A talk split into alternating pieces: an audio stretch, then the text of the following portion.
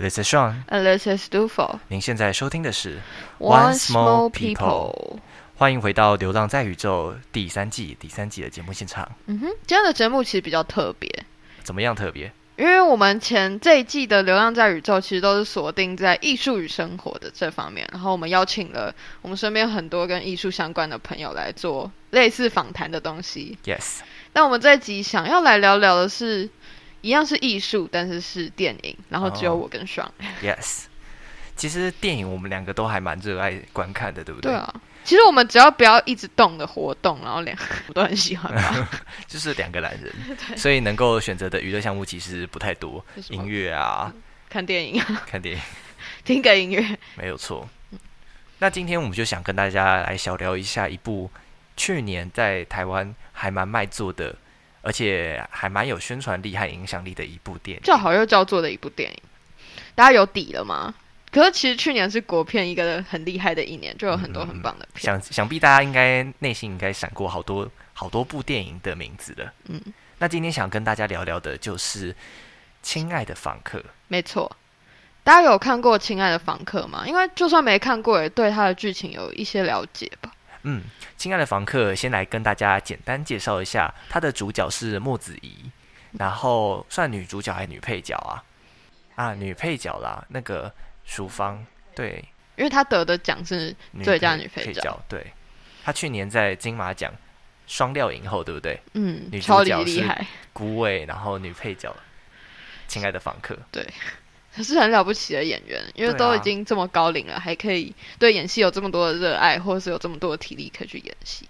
而且他的他是不是其实蛮晚出道的？这个淑芳阿姨，诶，我后来因为我为了做这集，然后我有去看他上 TVBS 的一个访谈，嗯他是读台艺大戏剧系，就以前好像不是台艺大，艺专之类的，对，叫艺专，然后他是那时候出道的演员。嗯，可是他好像也是这几年才比较在大荧幕上活跃的感觉。嗯，他以前好像是演什么中式、台式的那一种八点档。哦，我们小时，候不是都还会，他们会拍一些八点档。嗯哼，啊，那其实《亲爱的房客》就是在讲我们莫子怡所饰演的林建一这个角色，他是一个男同志，嗯哼，然后呢，他在他的伴侣死后，嗯，还是帮他的伴侣照顾妈妈还有儿子对，他的伴侣是王立维，王立伟。嗯，还有个弟弟叫王立刚，嗯，那其实这个故事主要是他的伴侣的妈妈，也就是陈淑芳阿姨所饰演的这个角色，因去世之后，他伴侣的弟弟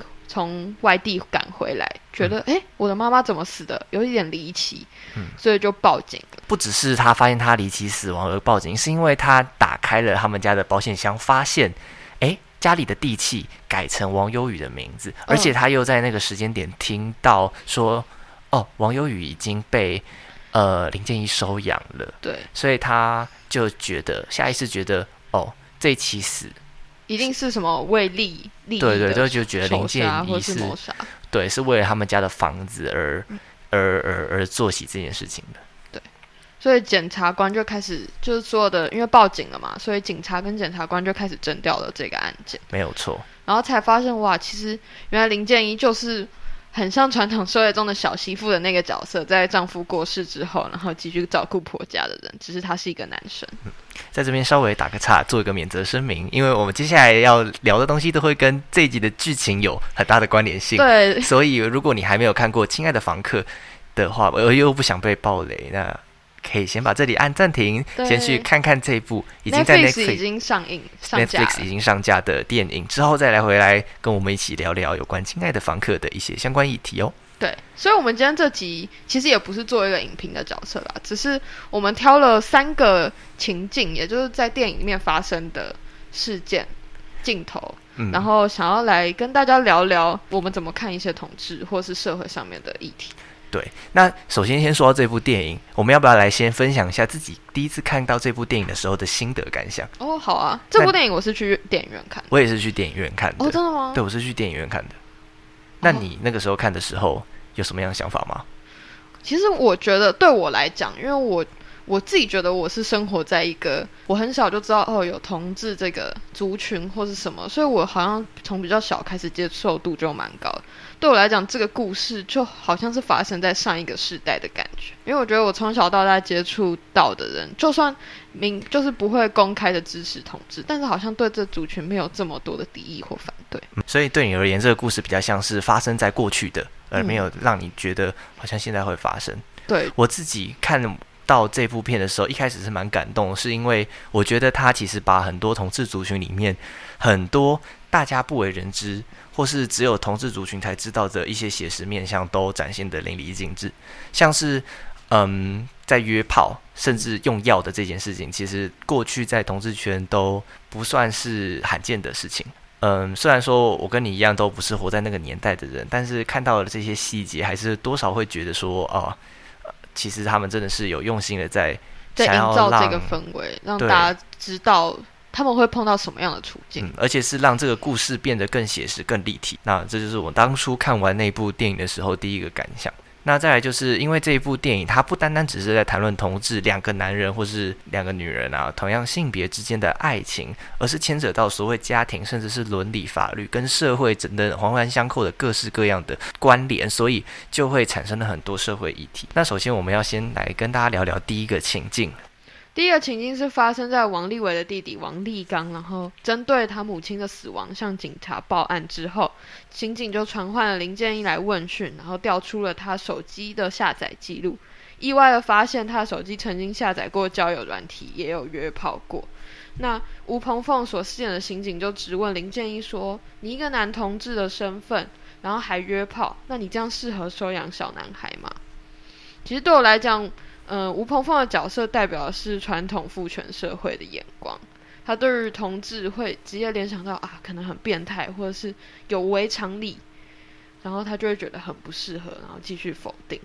那上你自己觉得这一段话里面包含包含了什么样的歧视？刚才他讲到的那句话，说他发现他曾经约炮，然后就直接推断他适不适合。收养男童，第一个的歧视，我觉得发生在对约炮这件事情的污名化。在那个年代，或甚至是现在这个年代，即便是我们同年龄人的人谈到约炮，大家的反应都不太一样。有些人支持，有些人觉得很不妥。那这个有关性自主、性权的方面，其实都还需要很多的讨论和社会的接纳。大部分的社会的人其实是没有共识的。嗯哼。其实我对于这件事不意外，因为我觉得生在台湾一个华人社会，我们的性教育其实是比较偏向以守贞为前提的性教育，很少人会去教育你说，哎，要怎么去面对自己的欲望，或者怎么去抒发。大家的教育比较说你要去克制，嗯，就会甚至会把性这件事情跟负面的的概念做连接，会觉得如果你太。呃，提倡性的话，其实是一件很破啊、很放荡、放荡，而且不适合的事。在这边，他直接用约炮来推断他不适合当家长，这就已经构成了第一层的歧视。再来第二层的是，嗯，他对他男同志的身份又做了第二第二层的歧视，就认为说，哎，一个约炮的男同志到底适不适合当家长？他既不会克制自己的情欲，然后又会对男生产生情欲，那是不是很危险？对，那我觉得这边有另外一个问题，就是诶，一个会约炮的人到底能不能当家长？那这牵扯到的是当家长应该要具备哪些条件，而约炮又会影响到哪些成为家长的条件？如果一个会约炮的人，他其实是能够好好的控制自己的情绪、情欲。而且是在健康且合法的状态下与他人发发生合意的性行为，那这样子的情况下，应该就没有产生任何法律的问题或是道德层面的问题。他能成为一个家长吗？我想是可以的。哦，就是以不影响小孩的生活为前提，然后也不影响自己的健康的状态下。对，和而且他林建一这个状况又是因为他现在是单亲嘛，可以这样说。而且他其实上有老下有小，他压力超大。嗯。那最后一点就是，哎，他这边特别还强调说，你要这样适合说养小男童吗？就是对农男同性恋的一个过度推论的歧视，会认为说，哎，你喜欢男生，那你是不是也会把你的欲望投射到你所收养的小男孩身上？那这个小男孩是不是在你的教养下会暴露在某种威胁之下？这些都是很过度的推论，然后建立在对同志族群的不了解和不谅解身上。其实这你刚刚讲的这一点，就会想让我想起这几年其实都一直有人在讨论的一个议题，就是未婚或是同性状婚姻族群到底适不适合收养小孩？嗯，我觉得这个问题就跟刚才我们提到的，呃，到底什么样的人适合养小孩这个问题是一样的哦。所以同样的问题，我们可以问到各个族群，异性恋的伴侣到底适不适合当？家长，那同样的问题，你去问异性恋的时候，我们会去思考的是：诶，两个人是不是当父母，就是看他们的成熟度啊，他们的经济状况，他们能不能给孩子够好的呃环境长大，嗯，这些等等，对不对？但是大部分人可能听到同志族群或是未婚的人要收养小孩的时候，第一个会先想到是歧视，而且第一个会挂钩的概念是不健全。呃，这是一个不健康的环境哦。小孩怎么会？小孩怎么可以在不健全的环境下长大？对，那在这边的所谓定义的不健全，又代表什么意涵？啊，这其实也是隐含了很多社会的歧视。对，那需要你自己觉得一个家庭要具备什么样的功能？一个小孩的身份，你会需要什么样的家长？一个家庭要给小孩，第一个就是前面提到要给他物质上面的满足嘛，你不能让他坐在一个住在一个很破的地方，呃，然后吃不饱穿不暖。有生命上的危险，所以就是基本的食衣住行娱乐，然后教育，对，要给他足够的资源，让他可以好好的在社会上生存。然后，在我认为，一个好的家庭，甚至是好的一对家长，可以给孩子最大的教育是爱，因为正常而言，或理性的状态，或理想的状态之下。一个家庭是由一对伴侣，然后他们共同抚养一个小孩嘛？那这对伴侣就可以在孩子面前展现一个合理而且理想的呃伴侣状态，他可以告诉这个孩子什么叫做爱。那这样子有具备这些条件的一对伴侣，我觉得他们就很适合当呃一对家长。Yes，从一对说到单亲，那单亲的一个人一个成人，如果他能够足够成熟，也一样同样可以身兼这个教育责任的话，那我觉得他也可以当好的家长。其实爱也不一定都要两个人，就是可以其实可以展现出一种要怎么好好的打理自己、爱自己的生活样貌给那个孩子看。嗯嗯嗯，这一些种种议题，我们仔细去探讨之后，会发现其实都跟性别认同这件事情无所无关联，而是很多时候是在大家对于爱这件事情，或是对关系这件事情看得够不够清楚，能不能成为一个教育者，教育下一代，才是影响这些伴侣能不能成为一个家长的关键因素。没错。所以其实心智的健全才是最重要的。嗯，那接下来我们来谈谈这部电影里面第二个我们想聊聊的场景。嗯，那第二个场景呢是发生在心理智商所。嗯哼。然后呢，王立刚就把忧郁，也就是王立伟的儿子带去了心理智商，然后林建一就赶去诊所，想要跟他好好解释清楚啊，就是我不是变态，然后也没有谋杀你的妈妈。但是说一说，王立刚就表明他没有办法接受他的侄子在不正常的环境下成长。林建一听到这里，他就受够了，他就说：“不正常？那什么叫不正常？我全心全意的爱着这个小孩，哪里不正常？”这句话同样跟刚才一样，点出的是同志族群他们到底能不能成立一个家庭的问题。同样的。刚才在王立刚的说辞里面，也隐含了一件歧视，是他问说：“你们这样子的环境是不正常的，不健全，不正常。”那所以第一个我们就要来醒思的问题是什么样才是正常的爱？王立刚口中不正常的爱，建立在王立伟和林建一两个男生共同之爱，同性之爱，他认为是不正常的。那你认为什么样才是正常的爱呢？我觉得王立伟在这里把正常的爱跟异性恋之爱画上了等号。也就是他认为，可能世界上大部分人都是异性恋，那异性恋才会是正常的爱。但是正常的爱其实是能给彼此空间，然后能让双方变得更好，应该就是一个正常的爱，无关乎性。我认为一个正常的爱确实也不不关乎性别。对我来讲，理想的爱情是建立在两个人互相关心，而且在乎彼此，且你刚才有提到可以共同成长的两人关系。那这样子的过程才会是一个呃可以称为爱的部分。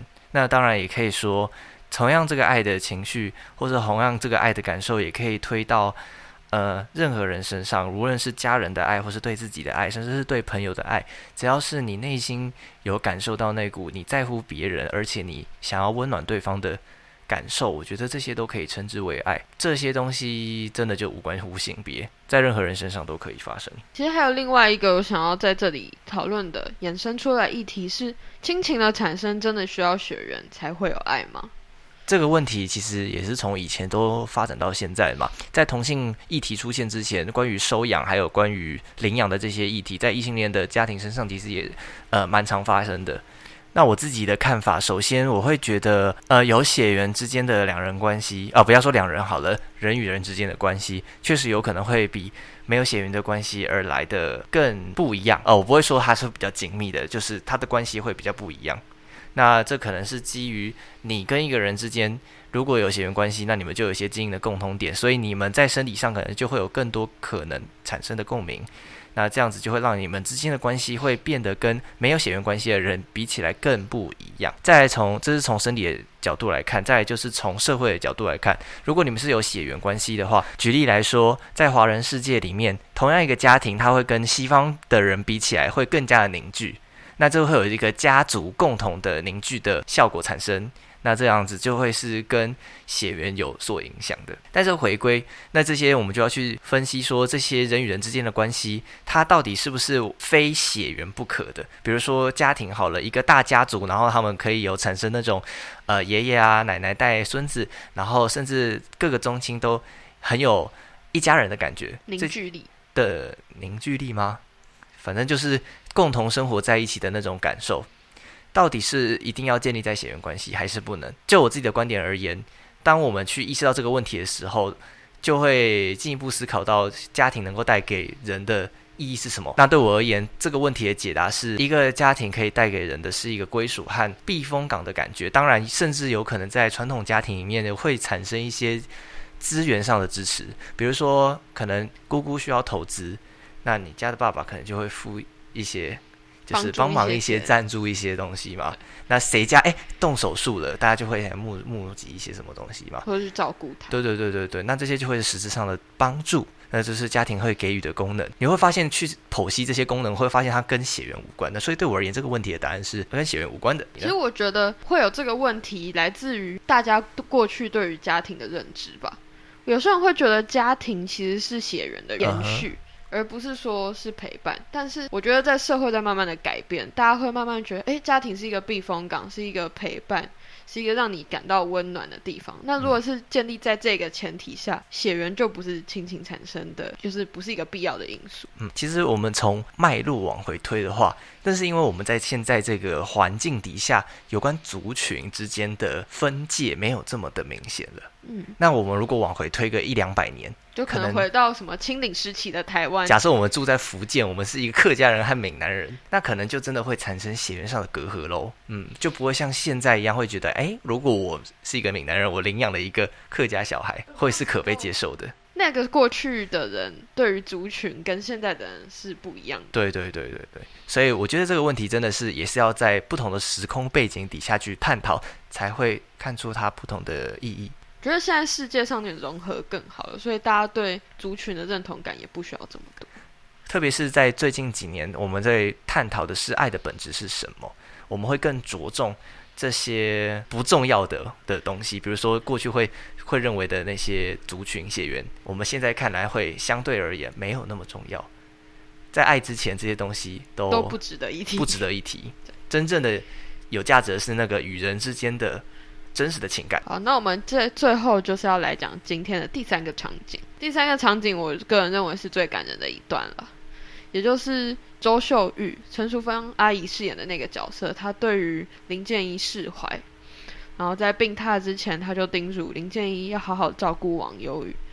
最后，她问了林建一说：“那我儿子跟你在一起有幸福吗？”那一幕也是，应该很多人在那一幕就会爆哭吧？我觉得。那在这边这个场景点出来，是在同志族群里面一个蛮大的议题。每一个人身后都会有至少一双的眼睛看着自己。那个人就是你的家长啊！我们现在要正性性别正确一点。对，好，家长。Yes，好啦，就是你的父母亲。那在出柜的时候，往往你的父母，很多父母啦，大部分的父母，说实在都没有办法在第一时间认认可，因为他们的那个生活的这个时代应该很难。他们啦，对啊，因为他们的那个年纪，当年受的社会的氛围影响，所以他们过去对同志了解真的不多，而且他们也没办法体谅，甚至是他们会也比较极端一点，父母真的会觉得这是一个不入流或是不正确的事情，可能都要开始怪祖先了，是吗？没有好好的祭祖啊，祖先来惩罚自己了呀，不孝啊，我们家要那个、啊、血脉要断了。哦，对对对对对，其实大家很多人重视的是这个问题，嗯，就是比起他的儿子跟另外一个男生谈恋爱，他更更害怕的是他们家没有人传承血脉后继无人这样子，后继无人。嗯，血脉要断在这里了，所以这边就呃，在同事族群里面有一个很大的议题，就是我们要去如何照顾这些朱贵孩子的父母亲。那其实他们也是内心受到很大的冲击，因此他们也是很需要有人陪伴。其实以他们的角度，真的会蛮惶恐的。毕竟过去二十年，大家都跟他说不入流或不正确是，在最近的五年或十年，突然变成一个好像再平常不过的事情。对对对对对对对，这种冲击感是很大的。可能对他们而言，过去的统治族群就像那些杀人放火的人一样，我可以这样做推论。所以你会发现，哎，对他们而言，好像过了几十年之后，现在杀人放火的人都合法了，都被推崇了，对他们世界要乱了吧？对啊，男不男女不女的，好像一切过去认为的章法和规范，现在都被颠倒了头。对他们而言，第一个情绪冲击就是天哪，天哪！这是可能是一种很焦虑或是不安全感的情绪产生。嗯，其实我觉得更多的是不太了解这个族群。对，所以会有很多的惶恐。因此，其实这群被称为贵父母，也就是出柜孩子的父母亲，他们更需要他人的陪伴和支持。嗯那也需要有很多人去带着他们了解这个议题、这个族群。说到父母亲，我们就会想到，其实父母是不是常常会给子女有太多不必要的期待，然后以为你好为包装，实在实则其实是在情绪勒索或者控制啊。我觉得这很常发生诶，尤其是我们生活的华人世界。我觉得华人世界是一个非常强调伦理的地方，父母对子女的伦理、嗯。长幼有序嗯。这件事情，会把无形中创造出一种阶级吧，就是感觉父母会比较高，你会比较低。嗯嗯嗯，那他们常常就会以为你好，或是我看的世界比较大，我看的世界比较广嗯。为前提之下，去强迫你做一些你根本不想要做的事情。嗯哼，在这个过程里面，他没有做到的事情是去好好了解你，而直接的把他想灌输给你的观念硬塞在你身上，为你计划好他认为对你好的未来。那我认为呢，在呃孩子长大的很过程中，很重要的是父母也要好好的跟孩子沟通和了解，这其实是不管是父母和子女之间，或是人与人之间，都应该要具备的一件事情。我觉得其实父母常常忘记孩子是与自己不一样的个体，嗯，他会把孩子变成一个他自己的隶属品。他自己的延伸，所以就会忘记要怎么去尊重或怎么去沟通。就会发现，其实有很多家长他对于沟通这件事情，他没有那么擅长，他自己的情绪控管可能也不那么成熟。没错，那身为一个新时代的年轻人们，我们受到了这么多有关情绪或是关系的教育之后，要如何回来面对那些在过去教育里面可能没有好好受到情绪或是关系教育，而导致现在情绪不成熟的父母呢？其实我突然想到很久以前看的一本书，叫做《假如父母情绪不成熟和你内心的什么孤儿什么东西和解的内？在孤儿和解的》，blah blah 不 blah 不 blah 不不不，你推荐我，然后我有买，但我还没有翻开，哈哈。我好像翻了一半。可是我觉得这是一个很好的议题，嗯。因为其实大家会发现，我们的父母常常不是那么情绪成熟，嗯，即使他们在工作上，面的表现，或是呃。在事业上的成就非常的厉害，嗯，但他们在情绪控管上有点低。呃呃，特别是随着我们年纪增长，那如果你是有在自我察觉的那种人，嗯。你嗯，会发现，哎，有时候父母其实没有你想的那么嗯情绪成熟。而且我跟你其实都是蛮容易自我察觉，然后也蛮高敏感的一个族群，嗯哼，所以就会常常觉得啊，好受不了对于有点不成熟的父母。嗯，甚至会不谅解父母亲在想什么。嗯而且甚至我们去推想是，如果其他人跟我们同年龄的，或者是跟我们差不多年纪的人，他们没有跟我们一样的自我觉察能力，他们只是一味的觉得哦，父母为什么要这么的不顺心？那这样之间其实冲突会反而会更大，因为父母没有去试孩了解孩子，孩子也没有去试图了解父母，就会造成很多的家庭悲剧。就是隔了两道墙的概念。要怎么去防范情绪勒索？是你要设定好你的底线，就是什么你要很清楚的知道什么是你应该要做的，什么事是可以让步的，什么事是不行。那还有一点是。大部分人在出呃刚开始踏入情绪议题的时候，第一个没有办法做到的事情，就是他没有办法明辨自己的感受，或是没有办法感受到这些感受是怎么来的。在传统华人社会里面，我们长期都会被教育你要压抑，你要克制，不可以情绪有太多高低的起伏，特别是面对父母的命令，你不可以违背。所以为什么情绪勒索这么常会发生在家庭里面？是因为诶，父母你过去被受到的教育就是告诉你说你要听爸妈的话。所以，当你年纪已经大到可以开始做一些为自己做决定的事情，而这个时候父母给你的指令跟你想做的事情相反的时候，你就会产生一些矛盾的情绪产生。而这件这个时候，你第一个要先做的事情就是你要先察觉你有这样子的情绪，然后你要去明辨。我觉得明辨是一个很重要的，可是我觉得这是一个非常需要练习的，也需要时间。对对对对对。因为我一开始也很害怕自己情绪大喜大悲，我会为这些情绪感到很紧张。嗯嗯嗯。所以过一段时间慢慢练习之后，才发现其实每一个情绪感受都是有它存在的必要性跟价值。嗯嗯嗯。而且时间久了之后，你会呃会学习到说，其实这些东西发生，它就是还有它的意义在，你也不用因此而感到惊慌。然后你要试着去了解它为什么产生，那你接下来要怎么解决它？最后再去回归问题本质。比如说，当你受到情绪勒索的时候，可能是你父母。他有什么样子的需求需要被解决？嗯，而你要怎么样去跟他达到一个协调和沟通？我觉得大家不需要害怕沟通跟抗争，如果沟通不行，那就抗争。有时候。适度的情绪会让对方更懂你的目的吧。啊，沟通这一门课题真的是终身一直在学的。对，因为你会面对到各式各样不同的人。就每次以为你已经学会的时候，你就会发现，哎，出现一个新的人种了。你要学会新的沟通技巧。好像病毒哦，它会变种，然后你要一直想这个应对方式。跟我们的新冠一样。对，好难搞。哦好了，刚才我们讲到那个周秀玉释怀的那个。情境嘛，我们来聊第二个议题是：随着年纪成长，传宗接代、成家立业才是乖巧孝顺的好儿子吗？这一样，我们刚才聊到的传统华人社会的这种传宗接代的家庭议题，就是传统华人社会常常会认为家庭是血缘的延延续，嗯哼，然后就会赋予那些儿子们需要他们去传宗接代、传下他们那个血脉的任务，这样对。但其实这已经是我觉得是对我们来讲是过度成就的概念。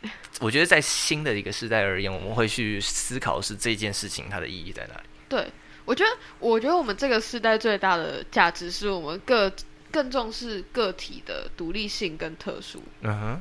所以反而会开始去思考说，那结婚的意义是什么？成家立业的意义是什么？嗯嗯嗯。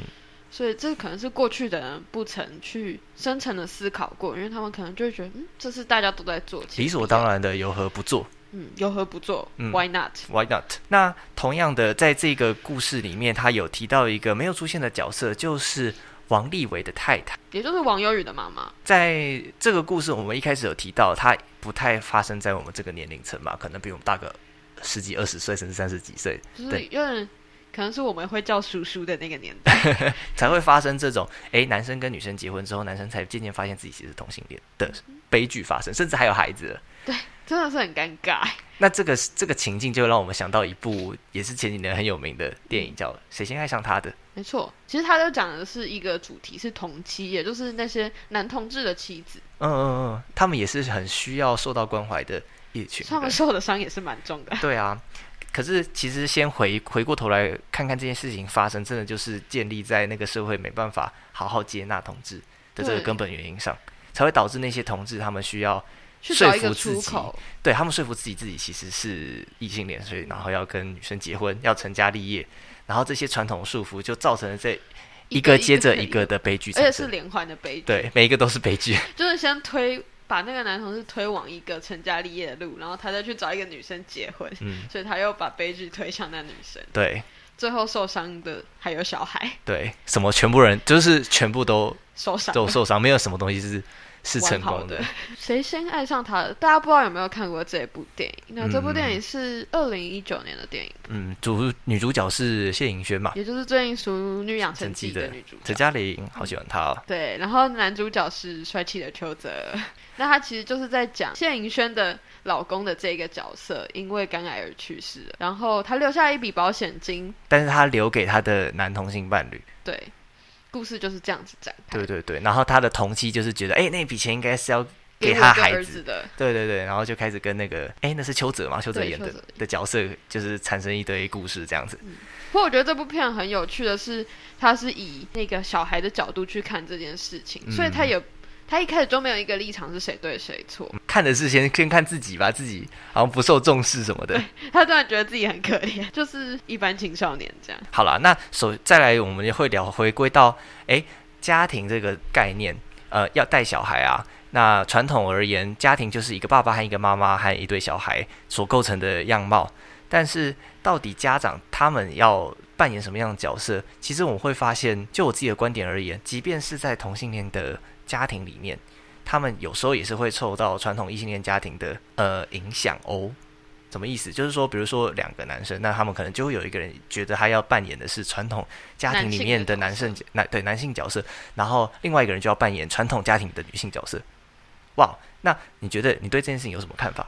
我觉得这件事情可以，我觉得家庭是有功能性的，可以有人去扮演出外赚钱，也有人可以扮演对内的角色，但不应该用性别角色去划分这件事。嗯，就是要各司其职，但是不需要因为我是女生，然后我就需要养家；我是男生，我就需要肩负这一个养起这个家的责任。那你觉得？两个人里面，一个向外，一个向内，这样子的分工方式是合理的吗？我觉得如果他们快乐，就没有不合理耶。可是其实你知道，我自己会认为，呃，这样子其实是还是有一点就是不平等。你说，因为大家会倾向的去用功劳去分辨在家里的地位，所以会造成地位上面的不平等。我觉得这很取决于心态上面的问题。就是如果出外工作的那个人也觉得哇，因为我的伴侣在家，然后把我的家弄得很舒适，然后把我家弄得很干净，让我在外工作有这么好的表现，这样的心存感谢的话，我觉得就没有问题。但是其实我们很常看到的是，出外赚钱的那一方就会觉得哇，你在家都没有干嘛，你就煮个饭、打个扫，有什么难的？就顾个小孩，有什么困难的？然后，可是其实对内那一方很崩溃，因为不好，因为我这个暑假就是在家开始练习煮饭，然 后还有做家事之后，我就会发现这些事情非常的零碎，非常的耗时，也没有什么太大的成就感。但有时候会耗尽你的一天，然后把你的能量耗尽。就好像你一整天都在做一些你也不知道你在干嘛的事情，可是一整天用完了，然后你每天都在做这些事情，然后你就觉得生活没有尽头，也没有一个可以追随的目标。而且最恐怖的是，你可能就会慢慢的跟外界联系没有过去这么强烈。会有一种落寞感吧？对啊，所以我就是因为基于这些原因，我所以我会认为一个向外，一个向内，这样子的家庭其实是不不平等，而且我不我不觉得可能特别健康的。嗯，是的确有一点危。它有一点就是完全承袭了传统的一夫一妻这样子的脉络下来啊，完全的复制过来。那这样子其实反而就是还是会有一些旧有家庭的诟病产生。那可能对我而言，更合理的家庭状况是，或许两个人都有一点经济来源。然后家里的事情可以共同分担，我也是觉得这样比较合理。但是还是有一些人蛮享受在家的时光的，还是有看过这些人。对了，还是有，就是如果老公赚的钱够多的话，就会很幸福，就会在家里打扫然后耍废嘛。好了，这也是一种生活啦。可能是因为我们比较喜欢忙碌，然后追求成就感。但我觉得，总而言之，这些关于家庭的问题，我都很值得我们去一再三思。就是家庭，它其实可以超出我们所想象的现在的样貌，有很多种不同的可能性。所以未来，无论是我们有可能在组筹建家庭，我不知道啦，我不知道我们俩到底会不会筹建家庭。我 是觉得有点难啦。就是 Yeah，I don't know about you. Yeah，未来我应该会十年后住在单身公寓。啊，希望希望你有钱。哦，对，希望你有钱。好紧张，希望我有钱呢。对啊，好了，就是总而言之，我会觉得，哎，家庭这个东西是很值得讨论的。嗯嗯，然后大家都可以有更多开创的思维，而不要被旧有的东西所局限，然后发展出一个让你舒适且快乐的、有安全感、有安全感的环境。最终就要建立一个属于你自己的家。今天这这个结局好。正向哦，好正向。好啦，如果最后我觉得大家也可以把自己家庭的故事或者什么，投都搞到我们开什么小窗表单，大家会想填吗？哈哈，也欢迎就私信我们，告诉我们有关你家庭里面的故事。你觉得家家都有本难念的经啦？对了，那你家难念的那本经是什么经？来跟我们分享吧。嗯哼，呃，拜拜，拜拜。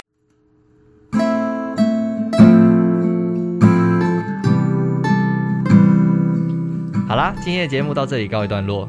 欢迎至 Apple Podcast 留下五星好评，并给我们回馈哦。别忘了到各大平台追踪订阅，并准时收听。另外，我们最近成立了新的 YouTube 频道 One's Backyard 小艺人后院，我们将会不定期的更新一些废片上去，欢迎按赞、订阅、分享，并开启小铃铛。最后别忘了回到 Instagram 找我们玩哦。One Small People，我我们下次见。